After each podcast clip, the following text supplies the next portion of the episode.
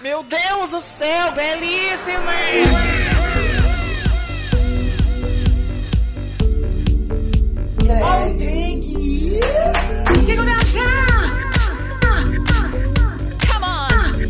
Porque é aquele ditado. Pega o controle.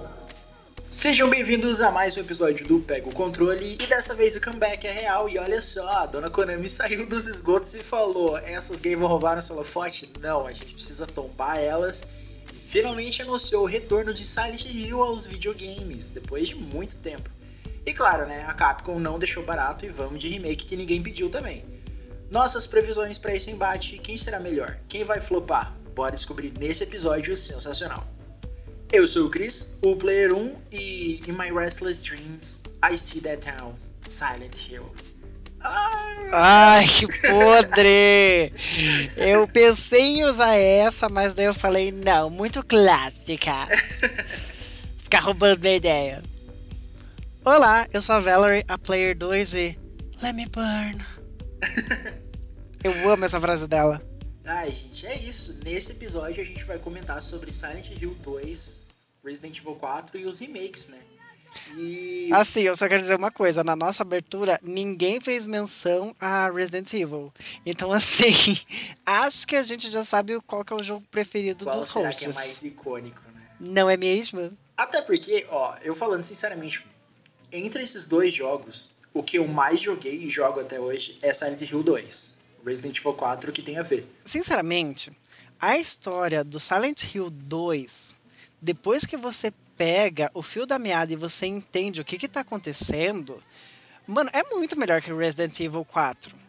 E eu, preciso ser bem sincera, eu odeio Resident Evil 4. Porque a mira é uma bosta. Primeiro, eu odeio FPS. Vamos começar por aí.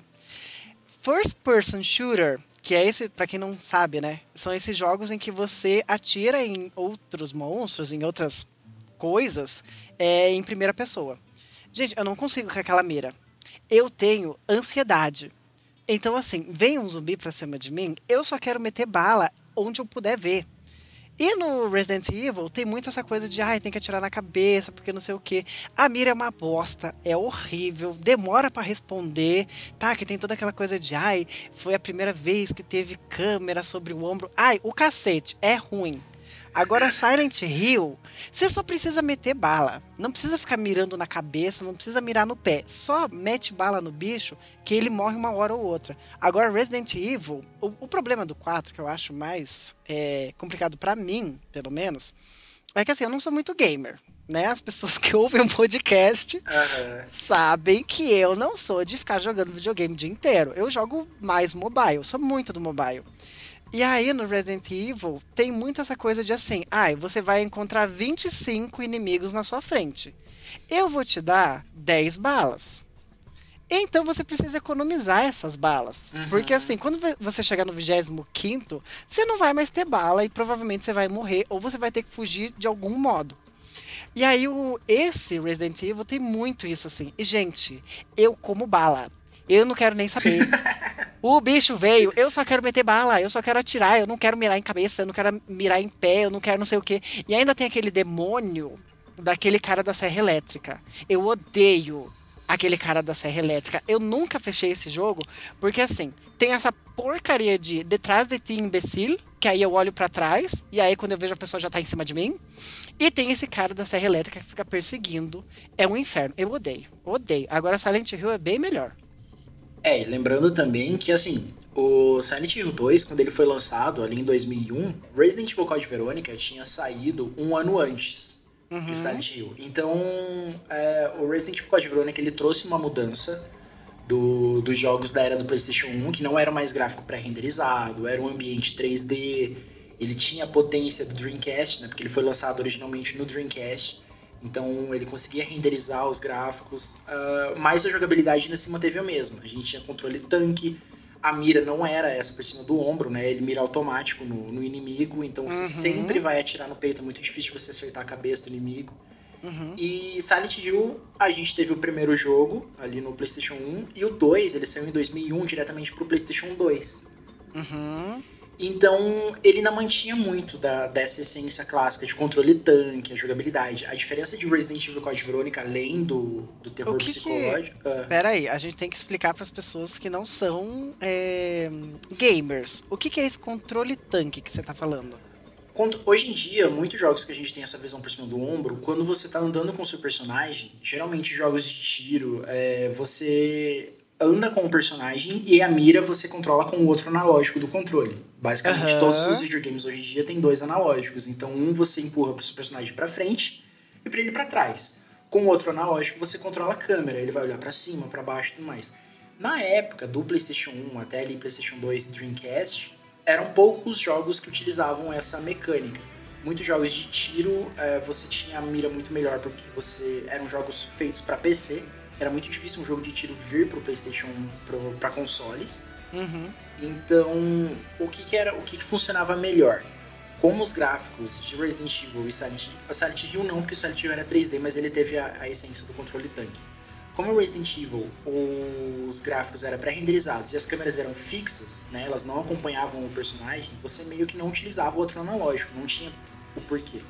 Então, o controle tanque ele funcionava como se fosse realmente tipo um tanque mesmo que você está dirigindo. Você tem que empurrar para frente para ele andar e para ele ir pro lado, você tem que empurrar pro lado que daí ele vai girar naquela direção que você empurrou e aí você aperta para frente de volta para ele andar naquela direção. Uhum. Então isso seria o controle tanque. Hoje em dia com o analógico ali, você tá empurrando para frente e vira a câmera, ele já vai certinho. Mas antes não tinha como fazer isso. Tanto que tem o acho que é o Resident Evil primeiro, né? que tem esse tipo de controle. É, até Resident Evil 1, Resident Evil 2, Resident Evil 3, Resident Evil 0, o remake e o Code Verônica, eles se mantiveram fiéis a, a, aos controles tanque. A partir Meu. do Resident Evil 4 que, que mudou isso. Eu odeio esse controle. Ai, tem muita coisa que eu odeio nos jogos. É, mas... a, gente, a Valerie ela se bate muito. Pra, Nossa, é horrível, pelo amor de Deus. Porque para você virar, você empurra pro lado. para você ir pra frente, você empurra pra frente. Não tem aquela coisa de, tipo, empurrar pra frente e o bichinho só ir, sabe? Tipo, ah, ele tem uma trajetória. Não, você tem que primeiro virar e aí ir pra frente. Ele não faz duas coisas ao mesmo tempo, sabe? É tipo o cérebro de homem hétero. Você coloca mais uma coisa o troço trava. Ah, eu odeio aquele aquele Resident Evil do Jill Sandwich, que acho que é o primeiro, né? Uhum. Mano, assim, até eu virar, achar onde é que tá o zumbi, pegar a mira, acertar nos. Ah, não. É aquela coisa assim, eu desisto, eu larguei. Muitos Resident Evil eu larguei por causa dessa, desse controle tanque. E esse Resident Evil 4 é porque ele é difícil mesmo. Silent Evil 3 e o Silent Evil 4, eles se mantiveram nessa jogabilidade de tanque. A partir do quinto Silent Hill ali, eu não sei como que, que, que, foi o jogo, se ele é a mesma coisa de Resident Evil, porque eu, a partir do quarto jogo eu não joguei mais. Uhum. Eu parei ali no, no, O terceiro foi onde eu terminei, eu terminei um, dois e três. O quarto jogo eu nunca terminei, mas joguei bastante. Então, o Resident Evil ele quis se distanciar desse formato clássico que ele tinha, porque já era batido. E as pessoas, no Code Verônica ali, boa parte da reclamação era justamente esses controles travados. Então, Resident Evil 4 mudou muito de um pro outro. Ele teve uhum. ali, ah, o que? O Código Verônica foi lançado em 2000, Resident Evil 4 foi lançado em 2005. Então teve 5 anos sem jogos de Resident Evil pra gente ter essa mudança. E quando veio, foi, veio muito forte. Os gráficos eram todos em 3D, a câmera era em cima do ombro, a história era diferente, a gente não tinha mais os zumbis que tinha antigamente. Era, agora os inimigos eram mais reais, eles te perseguem, eles conversam, eles armam estratégia. Então mudou muito. Boa parte dos fãs que jogou os primeiros jogos é, reclamam bastante dessa mudança. Que ele deixou de ser terror e ele acabou virando mais ação. Sim, e sim. boa parte dos fãs que conhecem a partir do Resident Evil 4 gostam muito do Resident Evil 4 porque dele acompanhou a evolução, né? É, a partir do Resident Evil 4 essa câmera em cima do ombro virou meio que regra, assim, para esse tipo de jogo.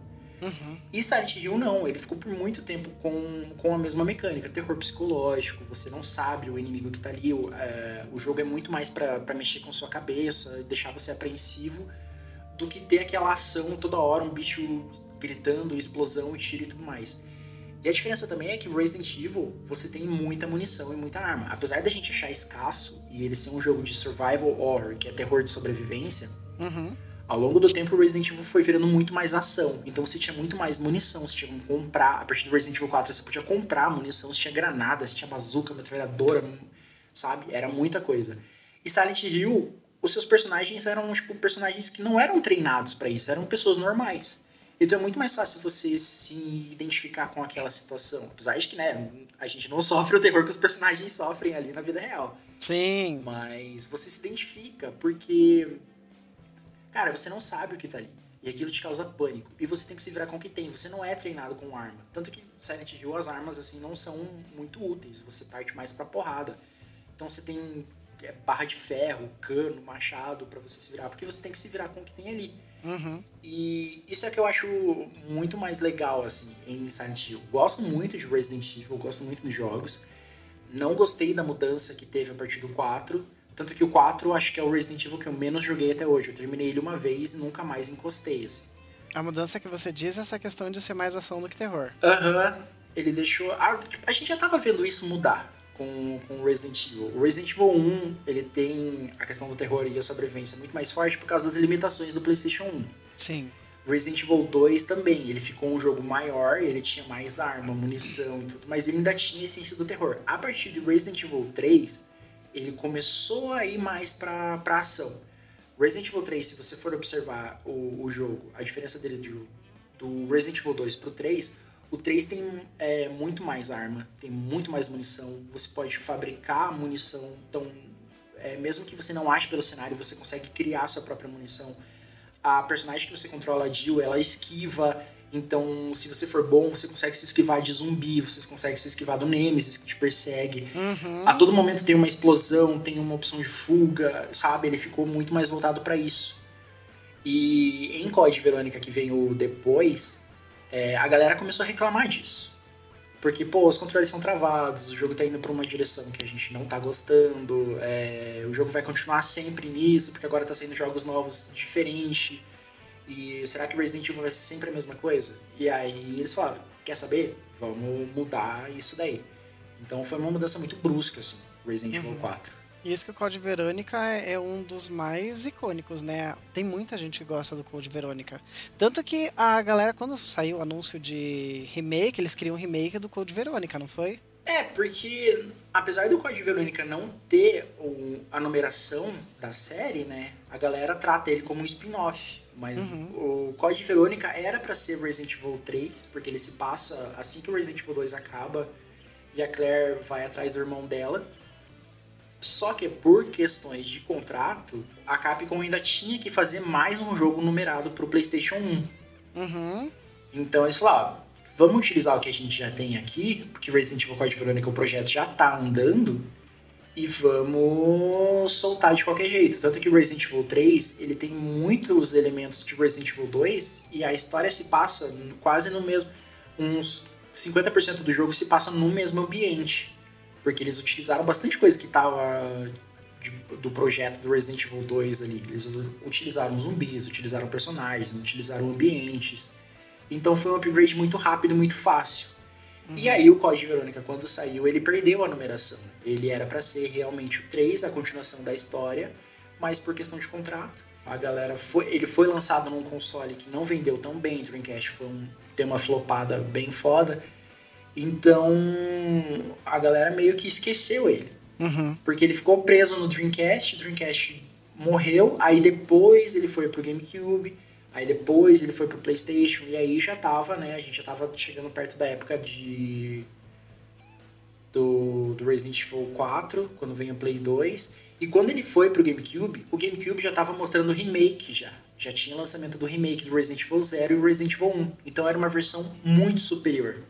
Uhum. Então, o Code Verônica sofreu com isso, foi deixado de escanteio.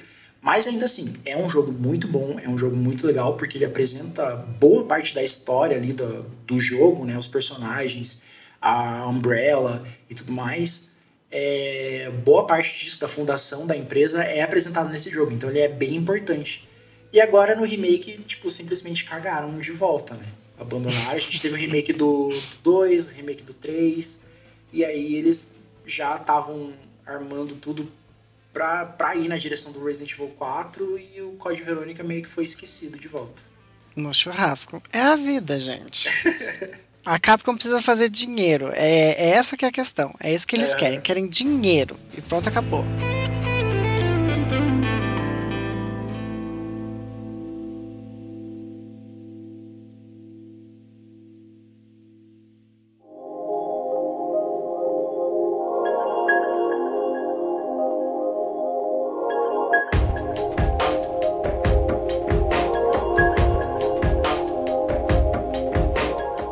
Questão desse remake dos dois, é... o Silent Hill, pelo que eu vi ali, porque a gente só tem acesso por enquanto aos trailers. Não tem nada além disso. E tem alguns anúncios assim que são coisas super básicas. Por exemplo, o Silent Hill 2 é, saiu uma lista ali de idiomas que vão ser usados no, no game. E não vai ter, pelo que parece, né? Não vai ter português brasileiro. O único português que vai ter é português de Portugal. Então, legenda vai ser em português de Portugal e áudio vai ser também em português de Portugal. E aí a gente não vai ter nem legenda e nem áudio em português é, PTBR. Uhum. O, os gráficos. Putz! De Silent Hill, eu achei os gráficos assim sensacionais, porque tem uma cena em que o James, ele tá olhando ali para a floresta, porque é um remake, né? Então ele vai seguir a mesma história. Então tem alguns trechos que você compara o jogo antigo com esse remake, meu, é um nível de detalhamento assim muito grande. Uhum. No antigo já, porque assim, a, eu e o Cris a gente tá fazendo uns cursos de 3D aí por conta. E aí eu tava vendo a questão de árvore. No antigo, naquela época, já era um sofrimento fazer 3D. é uma quantidade bem grande de árvores diferentes. Então, assim, só aquela cena ali já deu um trabalho. Agora, quando você vai ver o remake, tipo assim, tem um monte de árvore diferente, mas tipo, um monte mesmo. Então, deve, só aquela cena ali deve ter dado um trabalho do caramba. E o nível de detalhamento é muito grande, porque agora eles não estão mais usando aquela mutreta, né, que eles faziam de colocar névoa para poder carregar o jogo o jogo ele já está carregado, o negócio já está rodando ali. Então a névoa, é. ela vai acompanhando você, mas ela não vai bloqueando o teu caminho, ela não vai vindo em blocos. Então você consegue ver as coisas com uma certa distância. E mesmo as coisas lá longe, elas têm um detalhamento assim absurdo. É, o nível que chegou agora com, com a qualidade dos consoles, uh, a gente vem acompanhando o Resident Evil nessa nova fase a partir do 7, que a Capcom trabalhou né, na engine deles, que é a, a, eu esqueci o nome da engine da, da Capcom. É, parece que a engine da Capcom é RE Engine, Reach for the Moon. Mas, gente, quando a gente viu Resident Evil 7, o nível de detalhamento e dos personagens, ambiente, cenário, cara, foi algo assim absurdo. Uhum. É, perto do que a gente teve. Porque Resident Evil 6 foi algo mais na base ali dos consoles e tudo mais, tinha explosão e tudo, mas os personagens eram bem mais simples comparado ao Resident Evil 7. Então, cara, é uma coisa absurda. Quando anunciaram Resident Evil 2, o remake, e a gente viu, escalonou de um jeito o negócio, e de lá pra cá só melhora. A gente tem, Resident Evil 3 Remake deu uma cambaleada ali, foi uma decepção, mas ainda assim é um jogo bem bonito. Resident Evil Village. Cara, em primeira pessoa, os ambientes de Resident Evil Village é absurdo. E Resident Evil 4 vai se manter no mesmo esquema. Então, assim, é algo que a gente já está acostumado, a gente sabe que a Capcom vai mandar muito bem nessa questão de, de gráfico. Então, uhum. o que ela tem que surpreender agora é a questão de jogabilidade. Né? Que isso é algo que, que a gente não. Jogabilidade é muito difícil de você adivinhar, por mais que a gente sabe que ele vai ser por cima do ombro ali e tudo mais. Resident Evil 4 original era mais ação. Então, como que eles vão transportar isso pro, acho que vai ser uma evolução ali de Resident Evil 2 Remake e Resident Evil 3. É, mas Eles tem aquela questão bem. também de que a gente acabou de falar sobre o Resident Evil começar de um jeito, aí passar o tempo, ele começar a virar um filme de ação. Será que eles vão manter essa pegada de ação nesse remake? Porque assim, na época já reclamaram. Será que agora eles vão aproveitar a oportunidade para mudar a pegada ou vão manter a mesma coisa? Eu acho que vai ficar no mesmo nível, porque os remakes que estão saindo agora são mais ação. Só uhum. que eles estão conseguindo é, fazer na medida, sabe? Resident Evil 2 Remake, eles pecaram na, na história, que era, a história era um ponto forte do primeiro jogo, mas o terror e a ação estão no nível assim, cara, tá perfeito você tem mais arma, você tem munição, você consegue criar, o seu personagem consegue desviar de golpe, você consegue se mexer mais livremente pelo cenário, né? Diferente do controle tanque da, do jogo original. Mas a todo momento, tipo, cara, Resident Evil 2, a todo momento você tinha aquele Mr. X te perseguindo, sabe? Uhum. E Resident Evil 3 é... tinha o terror ali e tudo mais, o Nemesis ficou um pouco mais fraco, mas o terror tá ali e você consegue é, desviar do, dos golpes dos inimigos. Resident Evil 4 eu acho que vai continuar nessa, nessa mesma pegada, sabe? Porque pelo gameplay que a gente já viu, é, o Leon pode dar porrada, o Leon pode defender, o Leon pode se esquivar. Então já é algo que a gente já esperava. O jogo original era isso. E só que vai ficar mais bonito. Uhum. sabe? Então a evolução gráfica é tipo, cara, aquilo que a gente viu antes agora tá muito mais bonito. Porque eu acho que o resto ali, é, se for surpreender, vai ser na história. Que eles já falaram que a história vai ser mudada a alguns pontos. Então, se for surpreender, vai ser bem mais a história, como vai ser contado e como vai encaixar tudo né, nessa linha do tempo dos remakes, do que a jogabilidade e, e os gráficos em si. Que já é algo que a gente já espera. Tá, e sobre essa questão aí que você falou da história. Vamos para a próxima pauta, que eu quero saber de você. Quais foram os momentos que mais te deram medo no Resident Evil 4 e no Silent Hill 2? Então, o Silent Hill 2, como ele mexe muito com o psicológico, a todo momento é... você sente medo. Uhum. Cara, o ambiente ali tá, tá com luz, tá com neblina, tá claro. Você já tá com medo porque ele tem o elemento chave que é o rádio.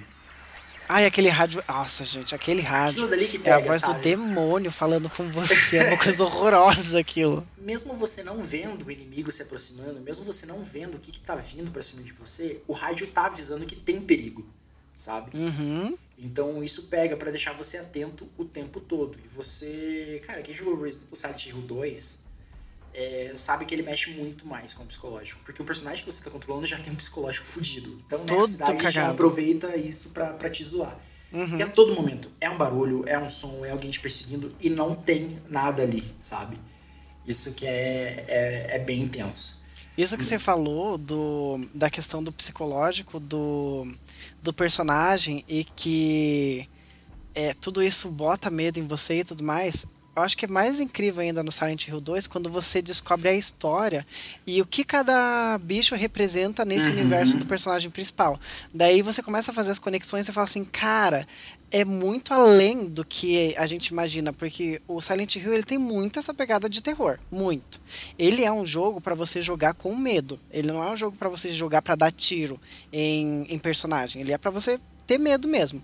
E aí eles construíram tão bem a narrativa do jogo e os personagens que ele te bota medo e aí quando você vai investigar sobre a origem que, e o que cada inimigo representa na história você fala assim cara é muito além, não é só um jogo que bota medo. Ele faz essa questão de é, criticar certas coisas do psicológico do, do personagem, criticar atitudes que ele teve no passado, é, mostrar pra ele que algumas coisas que ele pensa são completamente erradas e aquilo lá vai assombrar ele o resto da vida dele. Então é muito sensacional.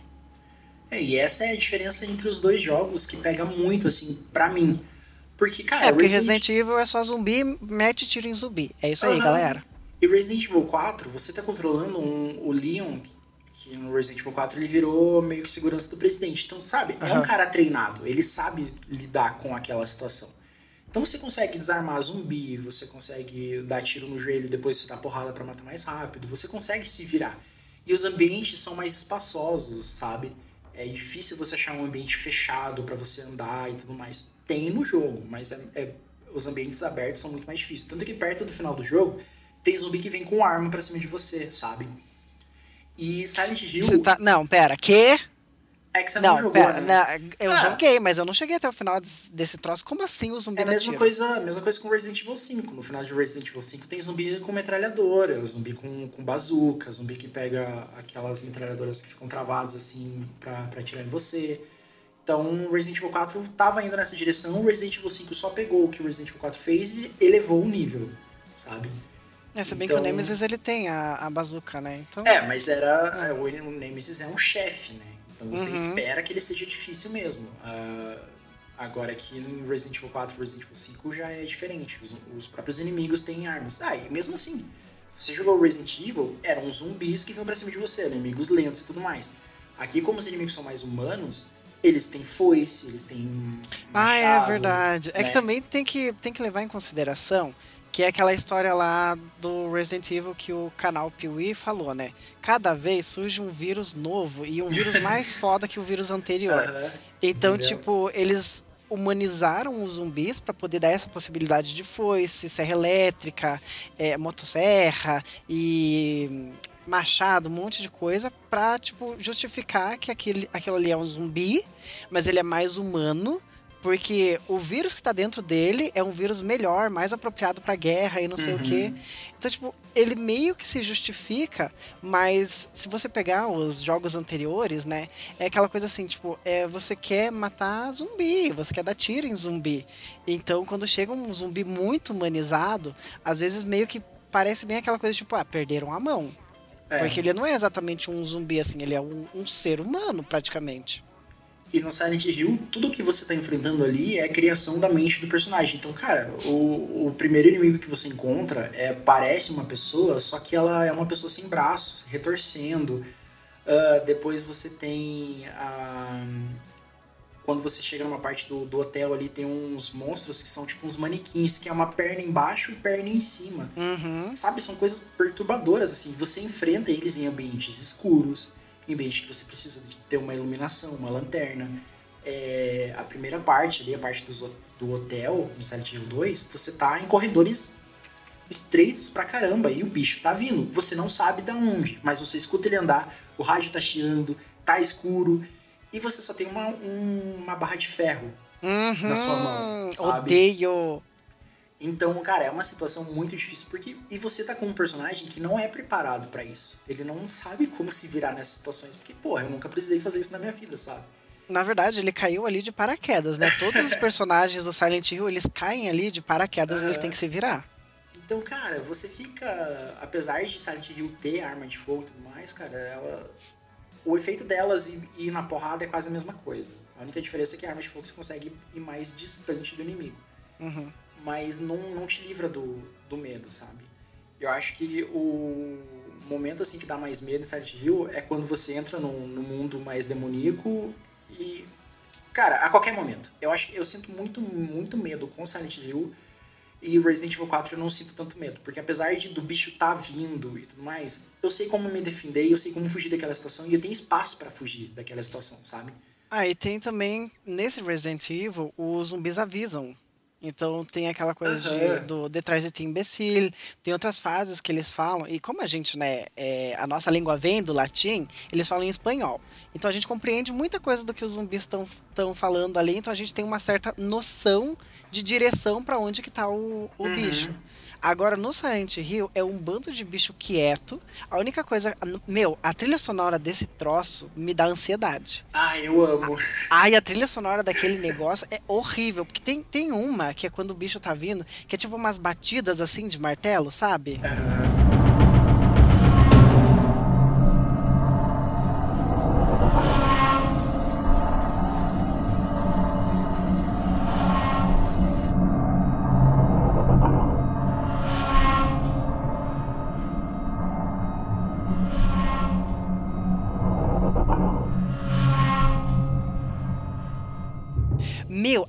Aquilo ali é horrível. Aí tem essa trilha sonora horrorosa. Aí tem o barulho do bicho, que não é um barulho que você consegue discernir, é, é uns gemidos, um negócio esquisito. E ainda tem o rádio. Então, assim, tem três sons vindo de tudo quanto que é canto, você não sabe de onde o bicho tá vindo. A única noção que você tem é que conforme você vai chegando mais próximo do bicho, ou ele chegando mais próximo de você, o barulho do rádio ele vai aumentando. Então o chiado ele vai ficando mais intenso. Então você fala assim, tá, tá próximo, mas onde é que tá esse troço? Tá atrás de mim, tá na frente, tá do lado. Então, nossa, é muito psicológico, assim, é terrível. Mas é muito divertido por causa desse, desse terror psicológico que você não sabe o que, que vai acontecer. E por ser é, anim, animais, por serem inimigos, que eles vêm do inconsciente do personagem, você nunca sabe o que tá vindo. Uhum.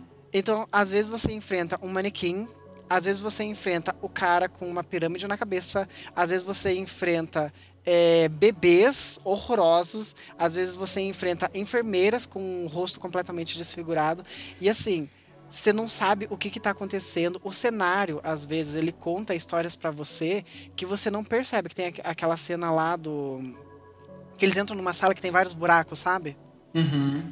Que aquilo ali conta uma, uma história, tipo, o cenário mesmo conta uma história. Então, você olha aquela coisa, é uma coisa completamente esquisita, assim, é uma sala cheia de buraco com uma textura como se fosse de pele, assim. Então, usa, os inimigos eles contam histórias para você, que depois você investiga, você consegue entender, e até os cenários também. Então, cara, é muito mind blow assim, quando você vai pesquisar e você vai ver a origem dessas coisas, você fala assim, meu, são uns inimigos muito distorcidos, é, o cenário é totalmente distorcido porque tem um, um, por trás disso. E no Resident Evil, a gente já tá acostumado com zumbi porque é da cultura pop, né? Uhum. Então, a gente já viu zumbi com maquiagem ruim, a gente já viu zumbi verde, a gente já viu zumbi com cérebro pra, é, saindo da cabeça. Tipo, a gente já viu várias variáveis de zumbis. A gente já viu zumbi que dança com o thriller do Michael Jackson. Então a gente já tá acostumado com as variáveis que tem daquele ser ali e como que ele se comporta. Aí quando vem o Silent Hill, você não sabe o que tá vindo, você não sabe como que aquilo vai se comportar, e você não sabe nem se aquilo ali é inimigo ou se é só alguma coisa do cenário que tá te falando alguma coisa. Eu acho isso muito bacana. Mas assim, mexe muito com a ansiedade, pelo amor de Deus.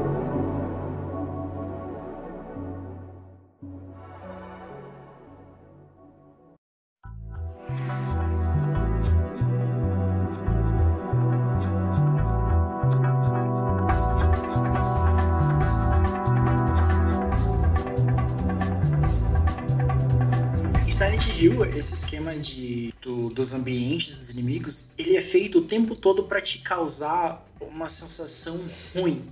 De desconforto. Aham, tipo, cara, eu não quero estar tá aqui.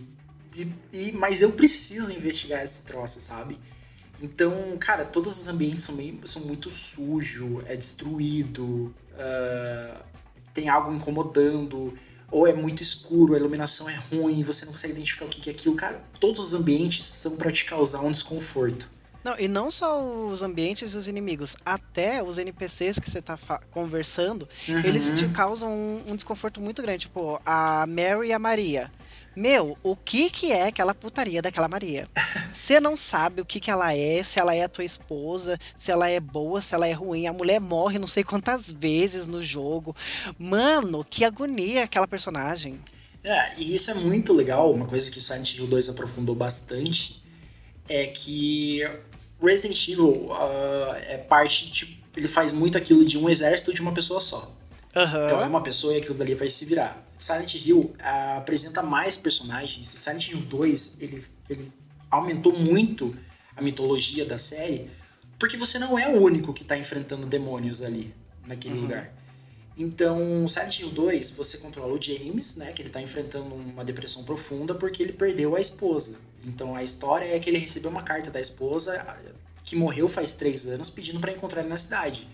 Então, cara, isso deixa o seu psicológico fudido. Tipo, pô, como uhum. assim? Mas ela tá morta. Quando você chega lá, você encontra uma outra mulher que ela perdeu, ela quer ir para a cidade para encontrar a mãe e ela perdeu o pai e o irmão. Só que assim, Silent Hill pega a cabeça da pessoa e cria uma cidade para essa pessoa.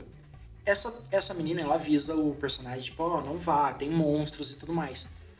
Só que os monstros são criação da mente dela, então ela tá vendo coisa diferente para você. Tem um outro personagem que você encontra, que é um. Depois ele acaba virando inimigo, que ele também vê outros inimigos. E no meio disso tem uma menina. Ah, esqueci o nome dela, mas tem uma criança que você encontra ali também. Não é Ashley? Acho que é Ashley. Não, Ashley é do. Do Resident Evil. É, e é, do, é a filha do presidente. Você encontra essa menina no. A Laura, lembrei agora, porque tem uma, ah. uma música da. Se chama Laura. É, tema da Laura. E ela, tipo, cara, ela é uma criança e a cidade tá de boaça pra ela. Ela não uhum. vê inimigo, ela tá ali super tranquilona, e daí você entende, tipo, cara, o que, que é a mente de uma criança, apesar de que, né, o 7-1 foi uma criança que criou todo esse inferno na cidade. Mas ela é uma criança, tipo, pura, sabe? Ela não vê maldade em nada. Então a cidade para ela tá tranquilaço. E aí, isso enriquece muito a história do jogo. Porque a gente só achava que Silent Hill era uma cidade demoníaca. E isso uhum. que não, ali aumentou e ela cria esse universo para cada pessoa perturbada que entra ali. E isso é muito legal. É muito Silent Hill é muito purgatório, na verdade, né? Uhum. Então, parece que os personagens. Não sei, foi comprovado algum criador disse que ah, Silent Hill é o purgatório. Foi batido esse martelo ou não? Não que seja o purgatório, né? Mas toda a mitologia em volta da cidade ali, do que aconteceu do, no, em Silent Hill 1, é porque foi criação da. da. da. Ai, como é que é o nome dela? Ashley. Não, Sherry. Cheryl é a filha do, do cara e tem a outra parte dela. Então foi toda a criação dela. Quando você chega ali, a cidade foi tomada pelo lado negro dela. Então os inimigos que você encontra são meio que é, criações do, do, medo dela. Ela tinha medo de dinossauro, ela tinha medo de cachorro, então os, os inimigos são muito mais inseto, animal e tudo mais. Silent Hill 2, ele já, o James, ele passou muito tempo no hospital com a esposa, então aquilo traumatizou. Por isso que a gente tem as enfermeiras, a gente tem é, alguns monstros que estão amarrados em cama de força, porque a esposa dele passou por isso por um tempo. Quando você vê a história, aí tipo, é uma coisa de você se aprofundar mesmo, porque você tem que pesquisar por fora, porque o jogo não aprofunda tanto isso. Sim. Tinha um culto na cidade que queria trazer um demônio salvador para a Terra. Então, meio que a cidade ficou. As raízes da cidade é demoníaca, é de magia negra, é de coisas é, profanas. Então, cara, como que a cidade, como que uma cidade vai se alimentar disso? Ela vai pegar o pior de cada pessoa e vai fazer você enfrentar esses medos. A menina que criou Silent Hill é a Alessa. Isso, a Alessa. Então, sabe, a Alessa ela foi muito julgada no, por, por chamavam ela de bruxa, é, ela foi abusada no colégio, ela tinha medo dos animais. Então, como tudo girou em volta dela, ela soltou, a cidade se apoderou da, da mente dela e soltou para todo mundo. Todo mundo sofreu com isso. E ali em Silent Hill 2 já não tem, né, esse lado, já não tem um, um demônio para você enfrentar um culto e tudo mais. Então, cada pessoa que chega ali, a cidade já está destruída e tudo mais, cada pessoa que chega e sofre de algum problema mental, algum distúrbio, depressão e tudo mais, a cidade vai se alimentar daquele lado negativo e vai fazer você encarar os seus medos. Uhum. Então é isso diferente de Resident Evil, né? Resident Evil a gente sempre espera que é um inimigo que sofreu uma mutação, é uma arma biológica, então uhum. é sempre é sempre essa mesma pegada, sabe? É um inimigo. Uma coisa que eu fico meio assim em relação a Resident Evil foi bem essa coisa que você trouxe de ah, cada vez vai ser um inimigo novo, é alguma alguma mutação nova, é um vírus novo. E tipo assim, é, esse fator de novidade é legal. Só que Resident Evil tem muito essa coisa de, ah, o personagem morreu dois jogos atrás ele morreu. De uhum. repente, dois jogos depois, o personagem volta como uma mutação e ele volta como chefão. E você fica assim, tipo, tá, o personagem morreu, não morreu, o que que tá acontecendo? Ah, não, mas é porque agora o vírus faz isso, o vírus faz aquilo. Então, tipo, é bacana esse negócio de novidade, mas mesmo trazendo novidade, eles sempre estão na mesma, sabe? Teve. Ah, teve aquela personagem que ela voltou loira depois, com o negócio no coração lá? A Jill a Jill. Fizeram isso com a Jill. Aí tem aquele outro cara do óculos escuro que eu esqueci o nome também. Wesker. O Wesker. Jill e Wesker são dois ótimos exemplos. Os personagens morreram, de repente você dois jogos depois, ah não, agora a gente é o vilão, agora você vai ter que. tipo, porra, cara, tá que o vírus é, é foda e tudo mais, mas assim, esse personagem tinha morrido? Como assim ele voltou agora? É, Silent Evil, é, Silent Evil não. Resident Evil começou a ir pra uns lados que, gente, assim, virou uma, uma pataquada. Aham, muita palhaçada. Tipo, ah, eu entendo que assim, Resident Evil gira em torno da vida pós-morte. Não tem como negar isso.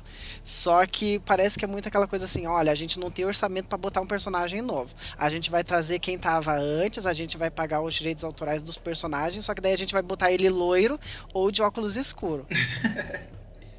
não, e teve uma notícia um tempo atrás de que a própria Capcom já não sabe mais o, o que fazer com, com a história e com os personagens, porque já cresceu de um jeito. Cara, a gente tá chegando em Resident Evil 9, tá ligado? Nossa, é muita coisa. E fora spin-off, agora tem os remakes, então, meu, é muita coisa. É muita história para contar e é muito personagem que foi abandonado. E tem que lembrar que a Resident Evil 9, mas não sai um Resident Evil por ano. Ficaram vários anos. É, demora. É, sem sair Resident Evil. Então, assim, fazem muitos anos que eles estão trabalhando em cima desses jogos e lançando coisa nova. E assim, tem spin-off, tem jogo principal, tem é, filme, de live action. Aí tem os filmes que são animação. Tipo, essa história ela já foi trabalhada por muito tempo por várias Uhum. pessoas diferentes. E, tipo, como que você renova um, um negócio desse? Porque precisa renovar. Principalmente porque a gente tá falando de zumbi. E zumbi, ele é amado na cultura pop. As pessoas amam conteúdo de zumbi. Então, dá dinheiro, vende. Só que Uhum. como que você vai renovar um negócio que, assim, é, Resident Evil trabalhou. Aí veio Walking Dead. Aí veio o outro filme lá de zumbi. Aí tem um, um outro concorrente. Tipo, como que você renova? Sendo que já tem um monte de gente trabalhando essas histórias.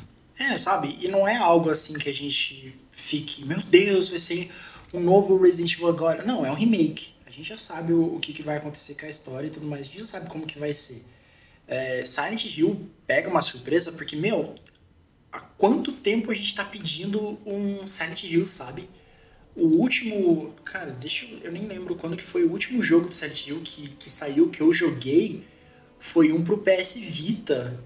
Que era. Ele parecia o Diablo, sabe? Visão por cima e sai na porrada com o inimigo. Então, tipo, cara, aquilo dali não tem nada a ver com, com Silent Hill. Então, depois de Silent Hill 4, começou a desandar muito, porque daí a- a- eles pararam o estúdio Resident japonês. Evil 4, você quer dizer. Silent Hill 4. Foi Silent Hill 4 mesmo? Silent Hill 4 eles mudaram, parou de ser o estúdio japonês pra fazer e passaram pra uma, pra uma, pra uma empresa americana cuidar dos jogos. Hum. E aí, cara, se perdeu. Tem uma galera que gosta e tudo mais desses jogos, mas assim, a partir.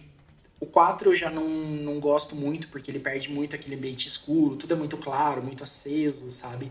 Tem uma pegada diferente. Então, a partir do 4, ele já deu uma. Foi o que, o, o que menos vendeu, assim, do- dos antigos. E a partir do 5 foi só ladeira abaixo, só nota ruim, só piorando e aí desandou mesmo. Sim. Então, Silent Hill 2 é muito icônico na cultura pop, assim, de jogos de terror para os fãs, porque muitos elementos foram apresentados ali e que a galera curtiu muito. Então, ele pegou um que já era um jogo bom, elevou ele ao máximo e ainda trouxe toda essa questão psicológica da cidade, os personagens profundos ali pra você, sabe? Você se importa com eles, você fica, cara, que história pesada que tá. E, Muito cara, legal sair com depressão. ele criou um dos monstros mais icônicos da cultura pop, que é o Pirâmide Red, tá ligado? Sim. Então, isso marcou, cara, marcou uma geração. É um bicho que você bate o olho e você vê, cara, que design foda, que inimigo da hora. O porquê que esse bicho é desse jeito, sabe? Então, esse remake vindo agora é muito, é muito marcante pra, pra galera que, que esperou por muito tempo. A Konami teve os problemas dela, a gente ia ter o, aquele Silent Hill do Hideo Kojima, os dois tretaram e morreu a esperança e a gente não tinha notícia mais e a galera, meu Deus, a gente quer Resident Evil tá ganhando remake, a torta direita e cadê? Quando que a gente vai ter? E, mano, veio agora e espero que, que façam direito.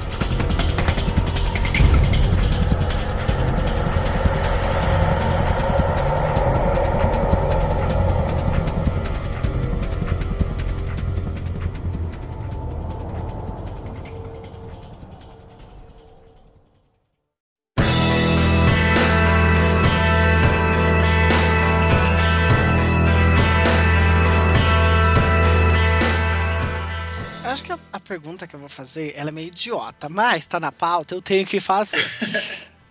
Qual jogo você quer jogar mais? Ah, Silent Hill. Mario. Eu tô fazendo, eu tô fazendo lives, as lives agora, eu tô jogando Silent Hill 2, eu tô jogando Silent Hill 1. É... Cara, é muito gostoso de jogar. O medo que, que passa, a sensação assim, do desconforto é muito mais da hora. Resident Evil, como eu já joguei muito, eu já sei tudo que tem pra fazer, ele já não me surpreende tanto, assim, sabe? Mas Silent Hill é um, é um, um troço assim que, tipo, cara, eu joguei, eu tô jogando agora e eu descobri coisas que eu não sabia, sabe? Que eu nunca tinha Meu visto Deus. no jogo. É, tipo, eu peguei um caminho errado e fui até um lugar e falei, cara, quer saber? Eu vou explorar aqui. Hum. Eu comecei a explorar e eu passei por uns lugares, eu nunca tinha visto isso. É, os inimigos são jogados em cima de você. E eu fiquei, mano, quê? ele tá andando na, na, na rua e você tá estando aquele chiado e de repente o inimigo ele é jogado de fora do cenário na tua direção. A primeira vez que eu vi isso, eu achei que era um bicho novo que eu nunca tinha visto. Uhum. E era aquele, aqueles manequim que o James enfrenta, que tem a perna em cima e a perna embaixo. Uhum. Eles simplesmente estão dormindo fora do cenário, você chega perto, eles voam pra cima de você para te bater. Nossa. Sabe, tipo, era algo que eu nunca tinha visto. Eu fiquei, meu, como assim?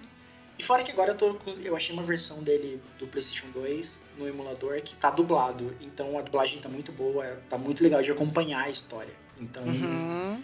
Fica uma coisa mais gostosa, assim, de você jogar. E fora que, cara, eu amo tudo nele. Eu amo a jogabilidade, eu amo a história, eu amo a trilha sonora. A trilha sonora eu escuto até hoje, trilha sonora de Silent Hill 2. Então. Não tem. Resident Evil 4 Uh, vai vir muita coisa do remake, dos remakes que veio, de Village, de remake do 2, remake do 3. Então, é algo que eu já consigo imaginar como que vai ser. A história provavelmente vai seguir, vai mudar pouca coisa, mas vão adicionar coisas a mais, mas vai ser a mesma. Então, sabe, eu já eu já tô meio que saturado de Resident Evil. Uhum. Silent Hill, por todo esse tempo que a gente ficou sem notícia, a gente ficou sem jogo, a gente não tinha nada lançado, e agora veio, então ele dá uma sensação, tipo, cara, é um jogo muito antigo.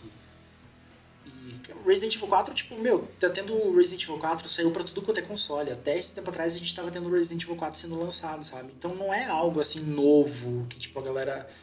A gente ainda tá. É muito recente. Então, Silent Hill não. Silent Hill faz muito tempo que a gente tá esperando alguma coisa, então eu fico com muita mais vontade de jogar e ver Silent Hill.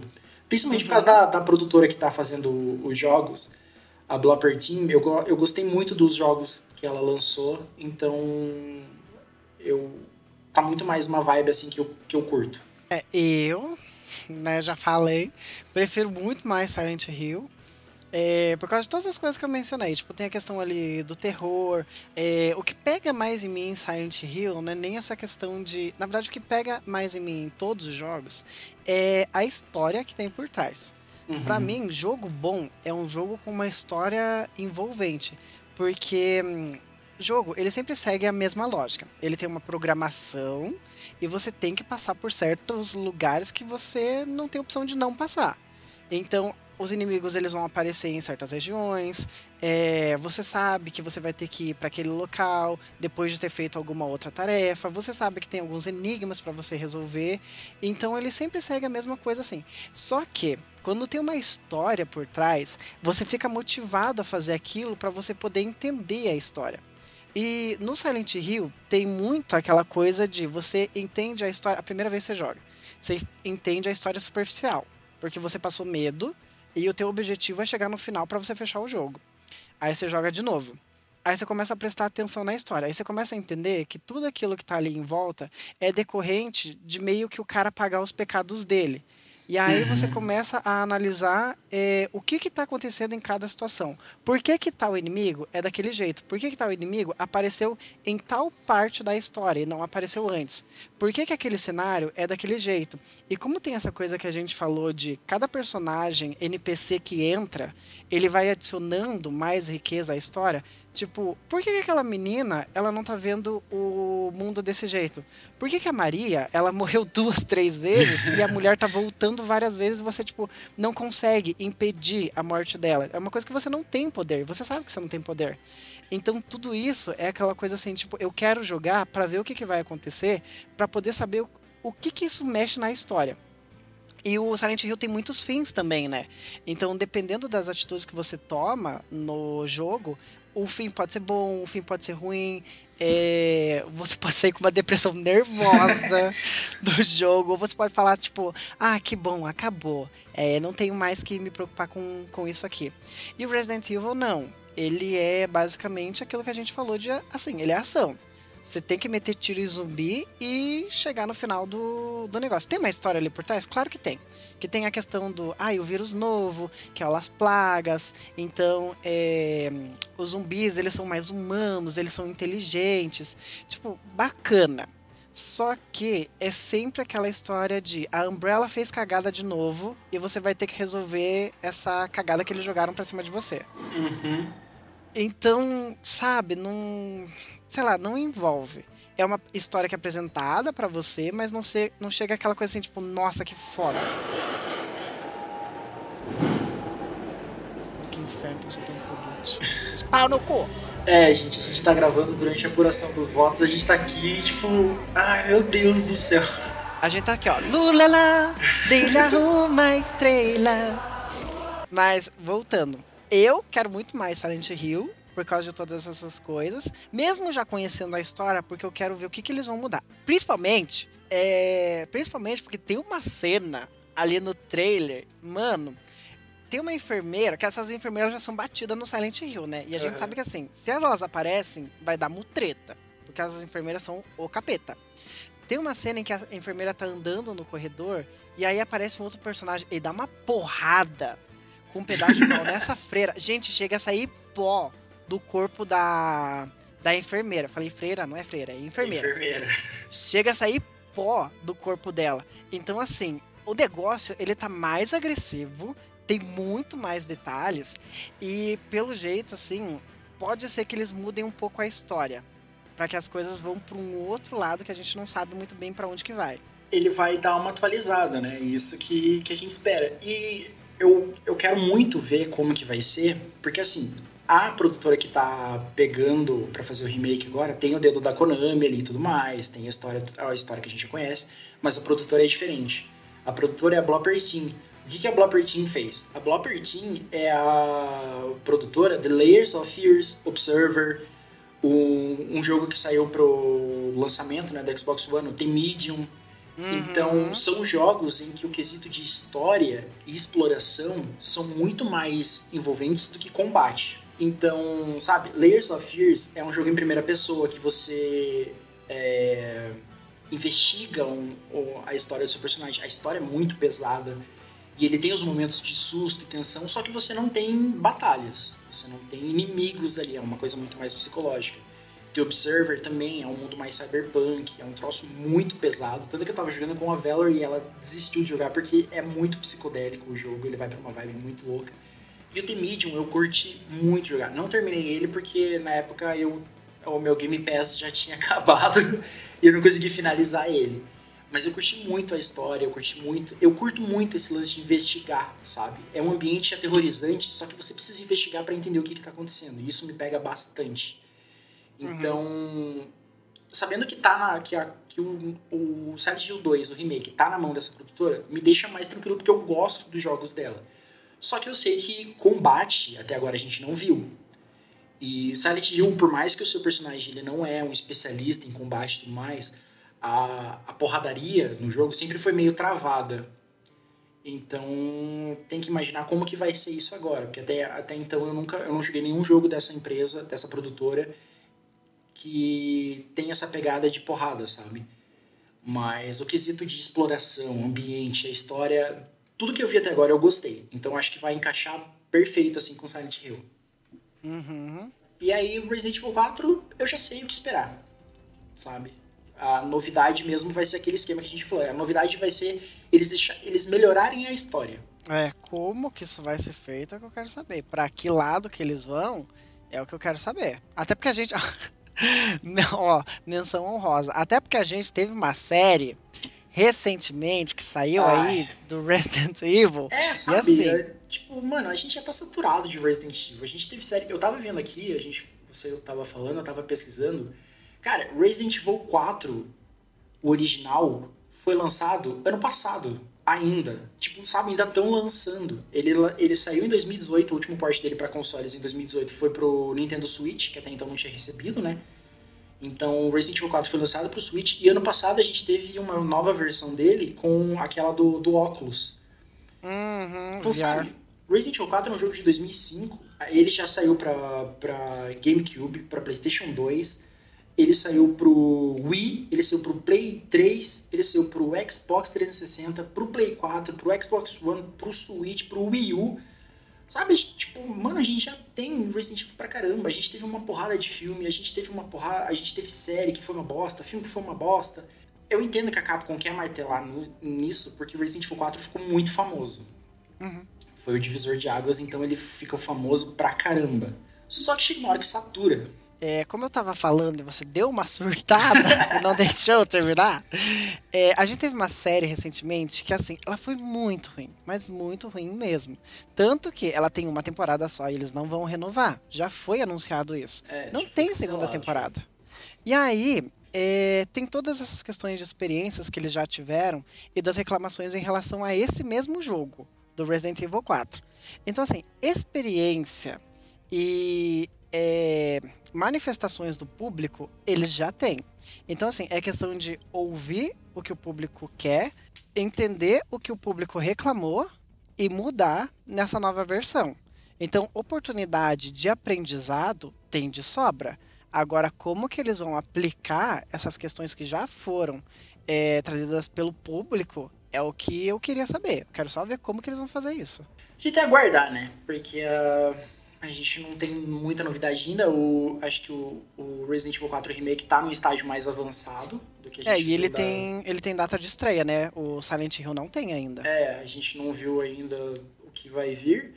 Mas é esperando que vem, porque a gente vai ter o remake, a gente vai ter o remake do Silent Hill 2 e mais projetos também, né? Então a Konami voltou e não é só o Silent Hill 2 remake que a gente vai ter. A gente vai ter o Silent Hill F, a gente vai ter o Townfall, a gente vai ter mais uma série, a gente vai ter mais um filme. Então dá pra Com esperar, a Yala, sabe? Yamovic, Ah, com não, certeza. Assim Deixa ela esperamos. Deixa ela pra lá. Amor, Porque te- é, Lula virou. Sério? 67%. Lula virou. Pega fogo! Tá maluco, hein? Tá descontrolada!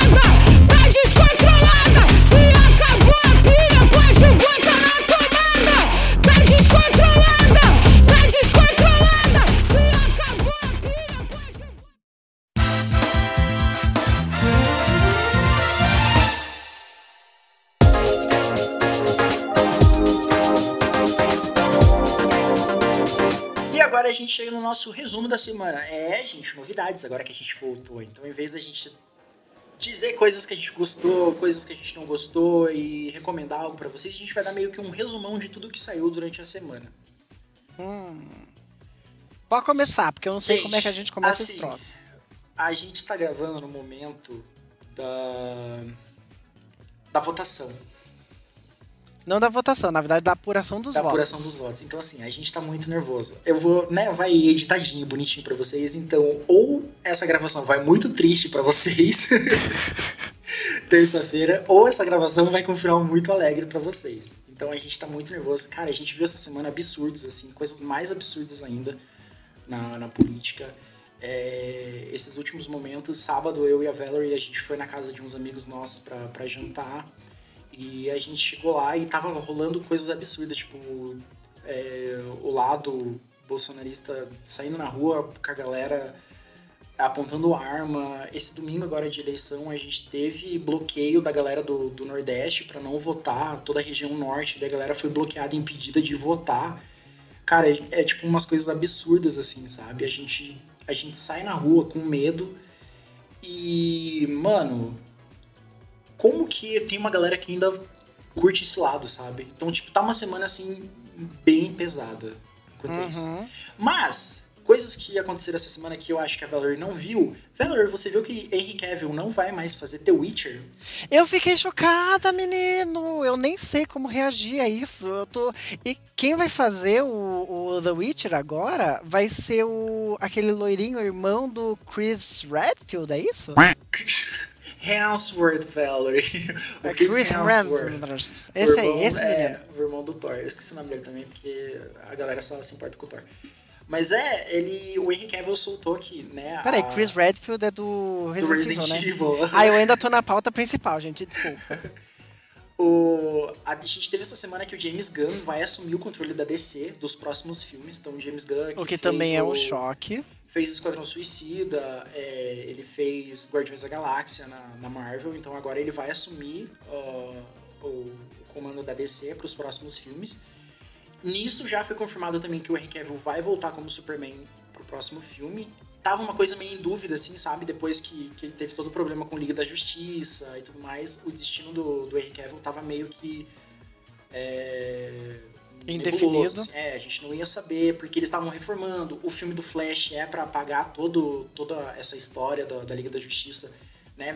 Servir como um reboot. Mas agora ele confirmou que voltou, e assim que ele confirmou que voltou, no outro dia já saiu uma notícia também de que ele vai abandonar The Witcher. Uhum. Então a galera pensou assim, tipo, cara, a, a Warner e a DC desembolsaram uma grana fodida, porque, assim, tem um contrato, né? Então, pra assim que ele já foi chamado pra um projeto, ele já anunciar, ó, gente, não vou mais fazer, é, deve ter rolado uma grana pesadíssima pra fazer ele voltar pra esse filme. Aham. Uhum. Então vai voltar e assim, The Witcher, a primeira temporada foi muito legal. A segunda temporada eu desisti. Não consegui ir pra frente. Muito fraquinha. É, eu assisti a primeira temporada, aí a segunda eu não lembro o que rolou, mas assim, eu lembro que eu não me interessei muito. É, Acho que foi porque as coisas começaram a meio que se perder e, sei lá, não era mais tão E assim, interessante. francamente, eu só assisti a primeira temporada do The Witcher pra ver o Henry Cavill sem camisa. E eu vi que não tinha tanta cena dele sem camisa. Eu falei, ah, então tá bom. A gay pega no clickbait, né? 70, aham, foi 70. Ah, e fora também que, aproveitando esse hype todo, a CD Projekt Red já anunciou também que eles vão fazer um remake do primeiro jogo do, do The Witcher. Olha só, mais um remake. E, gente, pois é, tem comeback do POC, comeback do, do Silent Hill, Konami saindo dos esgotos, ano que vem é remake atrás de remake. O que será que tá acontecendo? Olha a indústria de videogame aí Né? se reinventando. ano que vem é remake, Lula presidente. É, a gente tá voltando à era de ouro. A era de ouro. Aleluia. Pessoas mais felizes. Então, vamos lá falar de Casa do Dragão. Ai, sim! Acabou Só essa que- semana e eu ainda tô hypado. Só que assim, eu não tenho propriedade pra falar, né? Vou colocar desde já. Porque comecei a assistir. Ai, gente, eu tenho um troço com Game of Thrones que também é um negócio que não me desce muito. O que que rola? Eu tenho muito problema. Assim, eu amo assistir anime. Porque anime, eu tenho o personagem principal, ele vai do começo até o final do anime.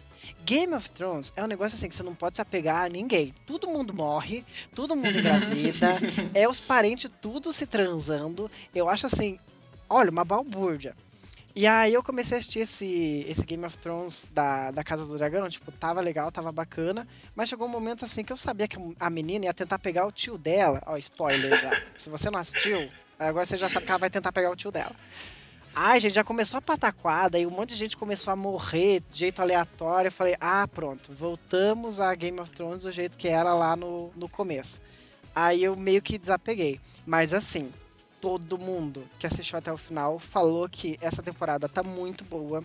Que o final Uhum. não é uma pataquada que nem foi a, o original lá. Que o negócio é bacana. E teve uma amiga minha até que ela falou: Cara, eu assisti a série e por conta da série agora eu quero comprar o livro também pra poder ver como que Uhum.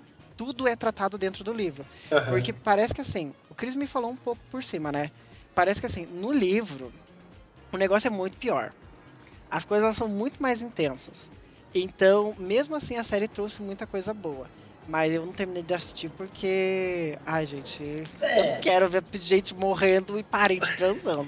Os três primeiros episódios, ele, ele começou lento, né? E eu percebi que essa seria bem mais política do que a, a, a original, né? A Guerra dos Tronos. Sim. E eu comecei a assistir e a partir do terceiro episódio a coisa engrandece de um jeito fica maior, que daí os personagens começam, a, você já começa a perceber ali para que lado que você vai. E aí a partir do terceiro episódio eu comecei a me empolgar muito mais, tanto que eu assisti os últimos episódios assim, questão de num dia eu tava assistindo dois, três episódios, porque eu achei muito foda. E uma coisa que me surpreendeu muito na Casa do Dragão, cara, o orçamento pra essa série tá uma coisa absurda. A gente começou a ver, né? a gente começou a ver os dragões em um CGI mais mais forte assim na, na- em Guerra dos Tronos lá pela terceira, quarta temporada. Tanto que a segunda temporada, o episódio que o Tyrion destrói os navios lá com o fogo verde, o fogo vivo, né? Foi um dos mais caros assim da para ser produzido. E cara, você abre a Casa do Dragão com uma cena de um castelo, um monte de gente reunida e um troço gigantesco ali. Quando essa primeira cena eu já vi, cara, ok, essa temporada vai ser muito mais bonita e muito mais trabalhada do que Guerra dos Tronos. Só que pesou um pouco esse lado do, do político, não que é ruim, mas é porque ele, ele começa lento, sabe? Você ainda tá conhecendo a galera, os peões estão tudo ali, sabe? Sendo mexidos no tabuleiro. Mas a partir da terceira, escalona de um jeito que eu não consegui me segurar e eu tive que assistir tudo de uma vez só. Foi muito foda. E a galera comentou do, da, de um pegando o tio e pegando o irmão. Eu vi um meme essa semana, é, a galera colocando a gente vendo no primeiro episódio de Guerra dos Tronos a Cersei pegando o irmão. Todo mundo, nossa, que nojo, meu Deus, que coisa. Aí a gente vendo agora a sobrinha pegando o tio e tá todo mundo. Ai, que família linda. É só mais um dia de Game of Thrones. É basicamente E isso. tipo, sabe, tá um. Antigamente tinha toda essa polêmica, né? No Guerra dos Tronos do incesto, e só os Targaryen fazia isso.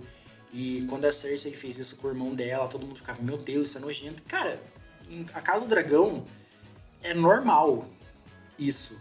Os, A galera tá conversando ali, então, eu vou casar com a, com a minha prima, é, arranjo o casamento com o sobrinho, arranjo o casamento com o tio. É uns negócios muito perdidos, assim, tipo. é Só que assim, é, Game of Thrones ele é baseado na realidade. Então, teve durante os reinados e reis que passaram pela história do mundo, teve muito isso mesmo, assim, é, de casar criança com gente mais velha, casar é, parente, principalmente casar parente, porque isso mantinha o sangue nobre dentro da casa. Então, você casava com uma prima, é, e aí você mantinha ali o sangue da mesma família, não ficava fazendo essas misturas. Só que assim, não me agrada, de qualquer modo. Mesmo sabendo os fatos históricos, aquilo ali, ai gente, pelo amor de Deus. Então, cara, o foda é que agora a gente só vai ter, né, daqui a dois anos. Ano que vem a gente não vai ter a série, porque o produtor já. O produtor, né, roteirista e tudo mais, falou que, cara, é um, foi muito complicado de fazer. É muito complicado de uma série num porte tão grande, então vai levar um bom tempo. E ele falou, 2023, 2024, mas assim, sem data definida. É isso aí. Uhum. Então é torcer pra, pra que demore, mas que faça uma coisa boa. Do que né, aí, levar muito tempo pra fazer e sair apressado, igual foi a última temporada de Guerra dos Tronos. Sim, sim, é. Porque assim, a fã quer o negócio. Só que a gente também quer qualidade. É. Então não adianta nada é, entregar o negócio ano que vem e fazer um negócio nas coxas. Então é melhor esperar. Porque dizem, né? A pressa é inimiga da perfeição. Então é melhor esperar e ter um produto de qualidade do que ter só um produto por ter, sabe? Aí Uhum. ainda vai acabar manchando a história do, do Game of Thrones, aí vai virar aquela coisa, já erraram de novo na série, mesmo já acontecendo. Então, assim, o negócio vai desandar. Então, vamos aguardar e quando vier, que venha um negócio massa. E agora a gente, leitura da enquete que a gente soltou lá no nosso Instagram.